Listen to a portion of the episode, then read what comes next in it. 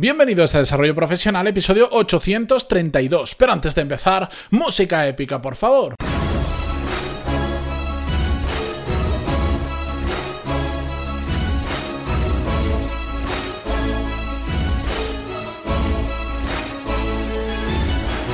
Muy buenos días a todos y bienvenidos un jueves más. Yo soy Matías Pantaloni y esto es Desarrollo Profesional, el podcast donde hablamos sobre todas las técnicas, habilidades, estrategias y trucos necesarios para mejorar cada día en nuestro trabajo.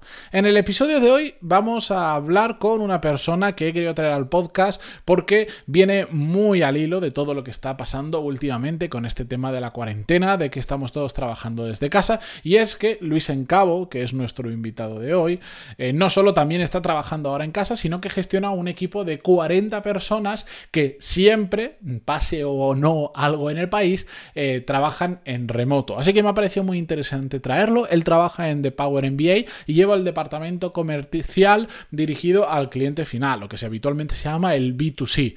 Es muy interesante la entrevista.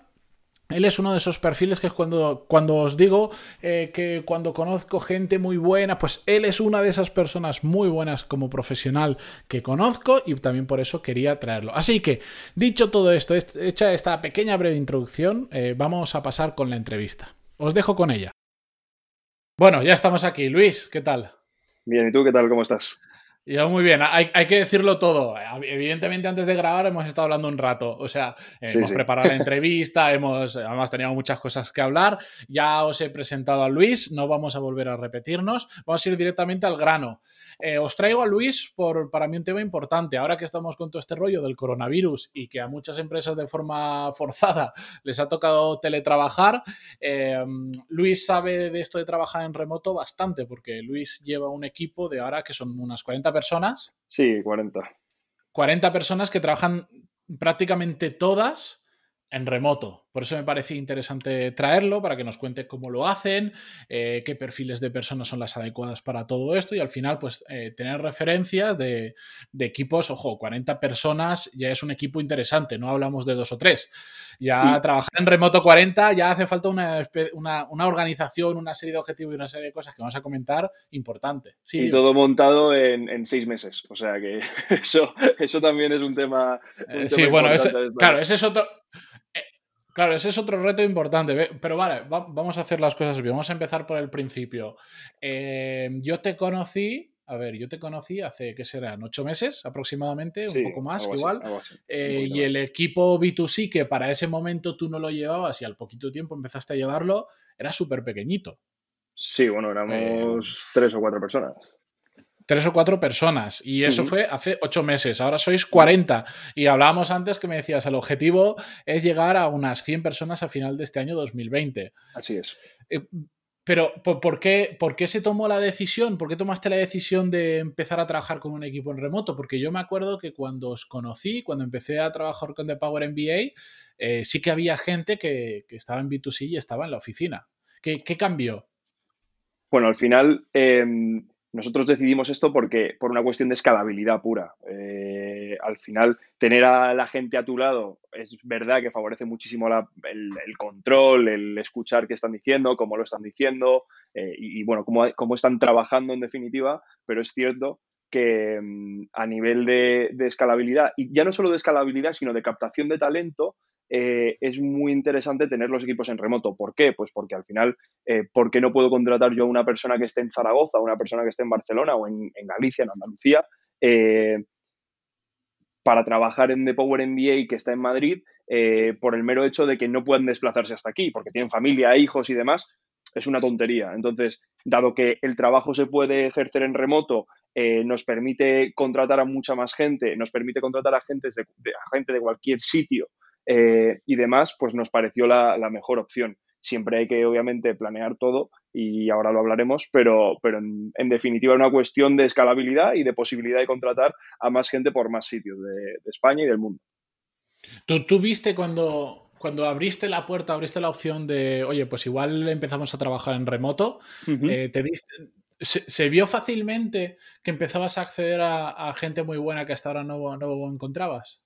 Sí, la verdad que al final cuando abres el, marco de, actuación, em, pues obviamente hay más, más, más perfiles donde, donde rascar, ¿no? Eh, tenemos muchísima gente que está trabajando desde Andalucía, por ejemplo, tenemos gente en Zaragoza, en Barcelona, tenemos gente en todas las partes de España y eso quieras que no.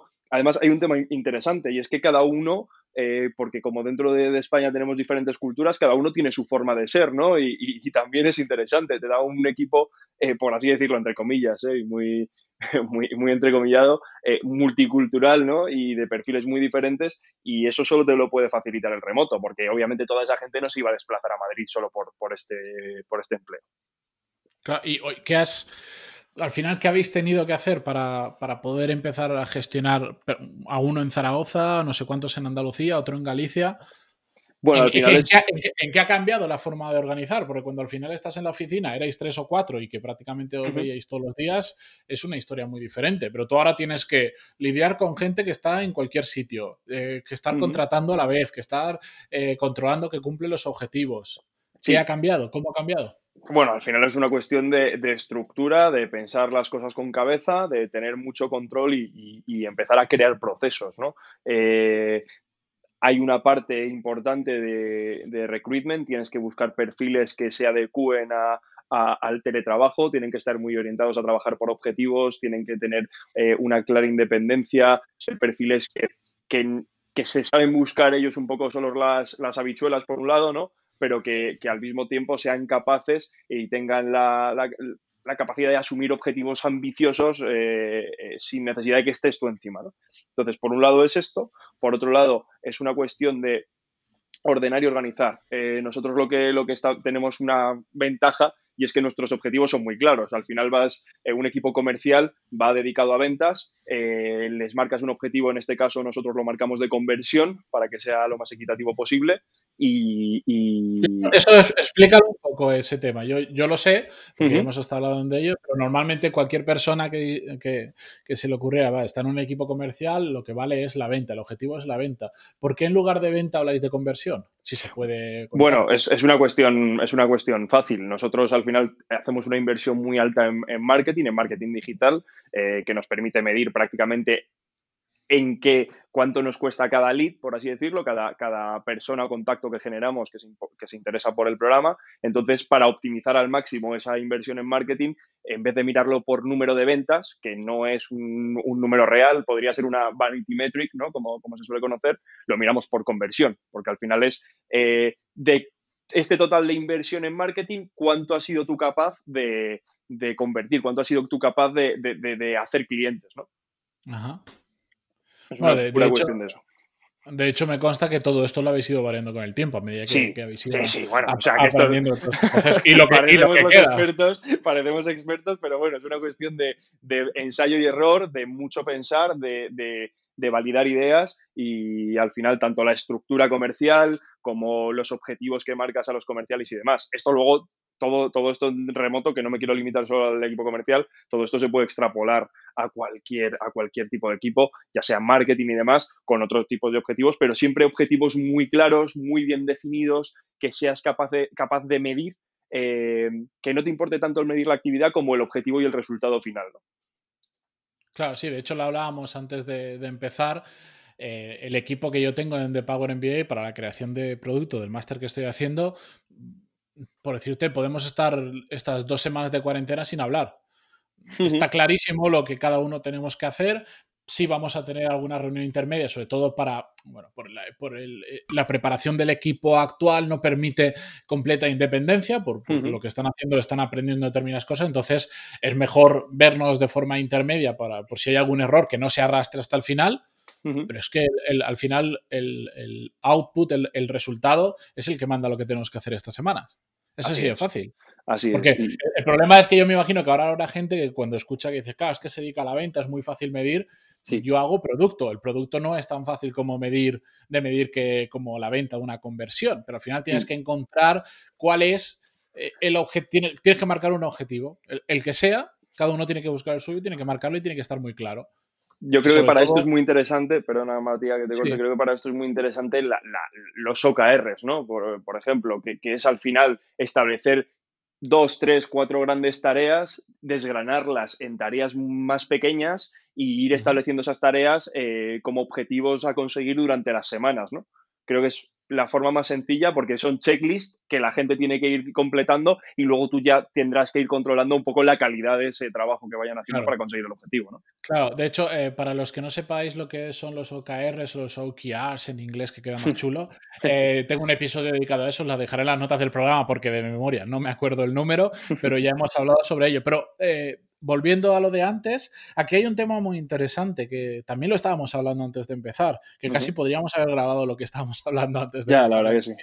Pero eh, que hablábamos de, cómo hacer esas eh, reuniones en remoto que estamos haciendo ahora, que son casi, casi más, no, no, son reuniones de cuéntame qué estás haciendo, sino es casi más cuéntame cómo te puedo ayudar.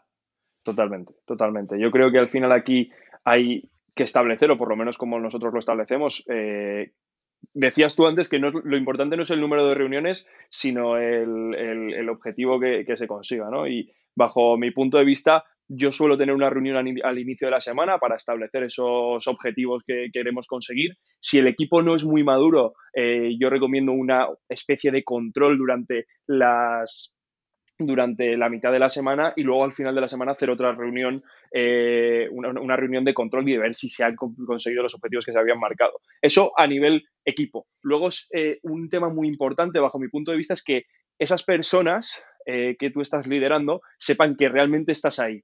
Y cada semana, cada dos semanas, depende de la cantidad de perfiles que tengas, hacer una reunión individual de 10, 15 minutos, una llamada, simplemente ya no por controlar, sino por porque sepan que estás ahí, que estás disponible y que no están solos. O sea, una cosa que pasa mucho es que la gente se siente sola cuando trabaja en teletrabajo y, a todos los que estéis ahora en cuarentena, como estamos nosotros, ¿no? Me suena, a mí me, suena. Yo me pasé dos años trabajando solo. Total. Entonces, al final, eh, yo creo que es importante eso, que, no se sientan solos es lo, lo, más importante, que no se sientan solos y que todos se sientan parte de un equipo, ¿no?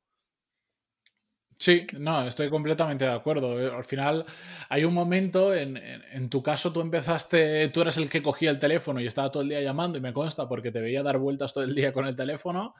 Así es. cuando el equipo empieza a crecer pasas a una parte de, más de gestión donde es curioso cómo, eh, digamos, el, trabajo entre comillas o el objetivo final eh, sigue siendo el mismo. Pero tu trabajo empieza a variar y ahora tienes que estar pensando en, no quiero que nadie se sienta solo mientras está trabajando en remoto. Porque, a ver, los que, los que por esto de la cuarentena estamos dos, tres semanas o lo que haga falta en casa, bueno, eso nos puede suceder, pero muy puntualmente. Pero el equipo de Luis son gente que directamente, bueno, yo a una gran mayoría de ellos, te diría la mayoría, no los conozco porque no los he visto nunca en la oficina directamente. Tal cual.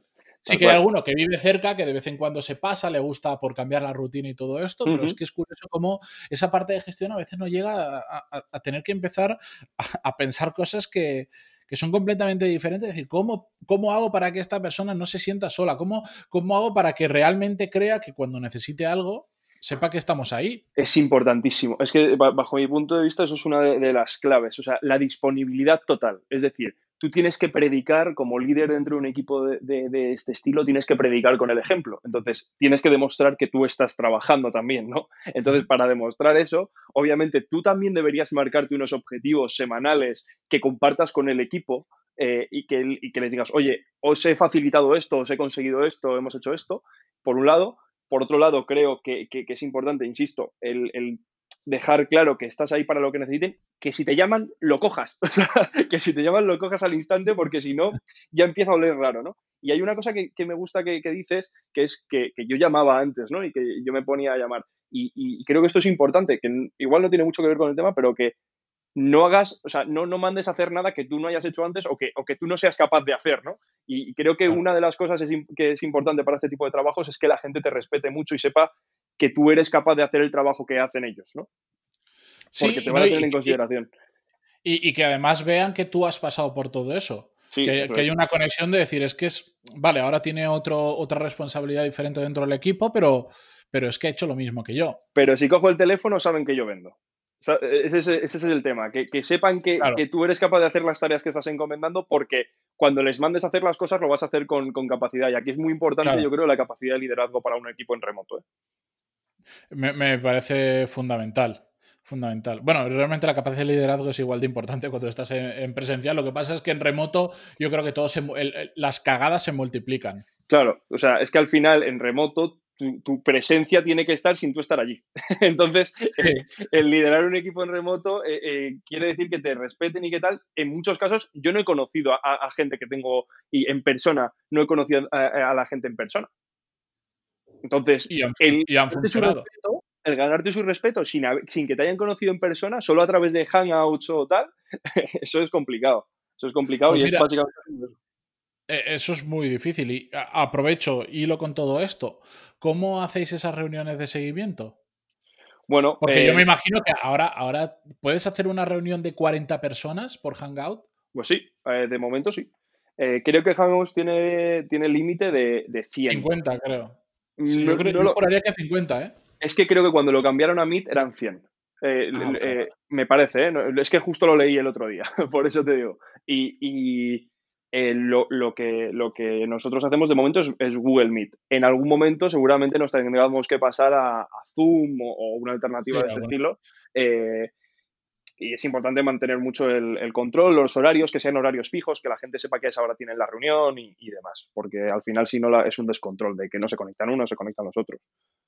Sí, es un poco caos. Y tener que estar repitiendo constantemente lo mismo porque llegan tarde o no. Eh, por, último, Luis, eh, no va con este tema, pero un poquito sí. Eh, cuando tú buscas personas para trabajar en este perfil en remoto, ¿te cuesta mucho realmente? Porque es, que, parece, parece raro, pero yo, no lo entiendo porque yo tengo la cabeza en ese chip, pero aquí hay mucha gente que, no quiere trabajar si no es en una oficina, que están tan acostumbrados o que directamente nunca han experimentado el remoto y no saben ni siquiera a lo que se pueden enfrentar. Está claro, yo la mayoría de las personas que, que acabo contratando son personas que tienen experiencia eh, trabajando en remoto. O sea, al final eh, tienes que haber vivido la experiencia y te tiene que haber gustado. Obviamente puedes probar, ¿no? Y puede haber gente que, nunca lo haya hecho y que los pruebas porque son buenos.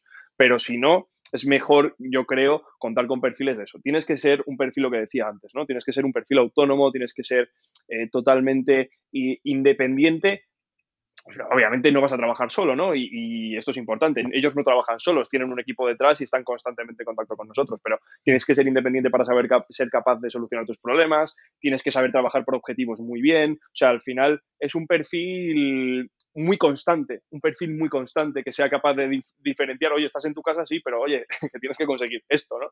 Entonces, eh, la constancia es una cosa muy, muy, muy importante en este tipo de perfiles, bajo mi punto de vista. Vale, y, ligando con esto y para cerrar, eh, eh, sé que constantemente estáis buscando gente. Lo digo por, por, lanzar aquí un mensaje a todos aquellos que estáis pensando en cambiar de trabajo, buscar un trabajo nuevo, el primer trabajo, lo que sea. Eh, cuéntanos, ¿qué, buscáis? al final buscamos, nosotros hacemos un tipo de venta consultiva, es gente que analiza los perfiles de cada persona que pide información sobre, sobre el máster y, arroja, pues en función de nuestra oferta, arroja las mejores opciones. ¿no? Entonces, tienen que ser perfiles con experiencia laboral, eh, en empresa, habiendo emprendido. Ahí tenemos perfiles de todo, desde gente que ha sido directora comercial, gente de todo tipo, que tenga mucha experiencia, porque al final con la gente con la que va a hablar son directivos, ejecutivos de grandes empresas, son perfiles potentes y entonces necesitamos gente que sea capaz de conectar con ese tipo de perfil. ¿Vale? Y vale, de venta, obviamente. Y si alguien de los que nos está escuchando se siente identificado y quiere, y quiere pues saber algo más. Que me escriba por LinkedIn, yo soy Luis Encabo, eh, me escribe por LinkedIn y, yo le, facilito un formulario. Vale, de todas formas os voy a dejar en las notas del programa de este episodio eh, el enlace al LinkedIn de Luis y también el enlace al episodio que hemos hablado sobre los OKRs, por si tenéis más información, que ha llovido bastante desde que lo grabé, no, no sé el número, seguro que es el 500 o 400 y pico. Y nada, oye Luis, eh, gracias por pasar este, este rato por aquí. A ti por invitarme, Matías. Eh, espero verte de pronto en persona porque significará que, todo, esto habrá pasado. Por favor. ¿Vale? Pues y nada, pues eh, si os ha gustado esta, esta entrevista, dadle un poquito de cariño. La voy a publicar también en LinkedIn, ¿vale? Donde mencionaré a Luis y todo esto. Eh, Dale cariño, tú, tú, sé que le vas a dar. Digo, a, los que nos escuchan, dale cariño en Evox, Spotify o donde sea, que ya sabéis que al final a todos los que creamos contenido, ese pequeño gesto de un segundo de darle a me gusta, a recomendar o si lo comentáis y, queréis contar lo que sea, nosotros lo valoramos mucho porque nos ayuda mucho que esto lo conozca más gente. Con todo esto, yo me despido hasta mañana. Eh, gracias Luis de nuevo por estar ahí y a, todos vosotros. A todos vosotros por estar otro día más al otro lado. Adiós.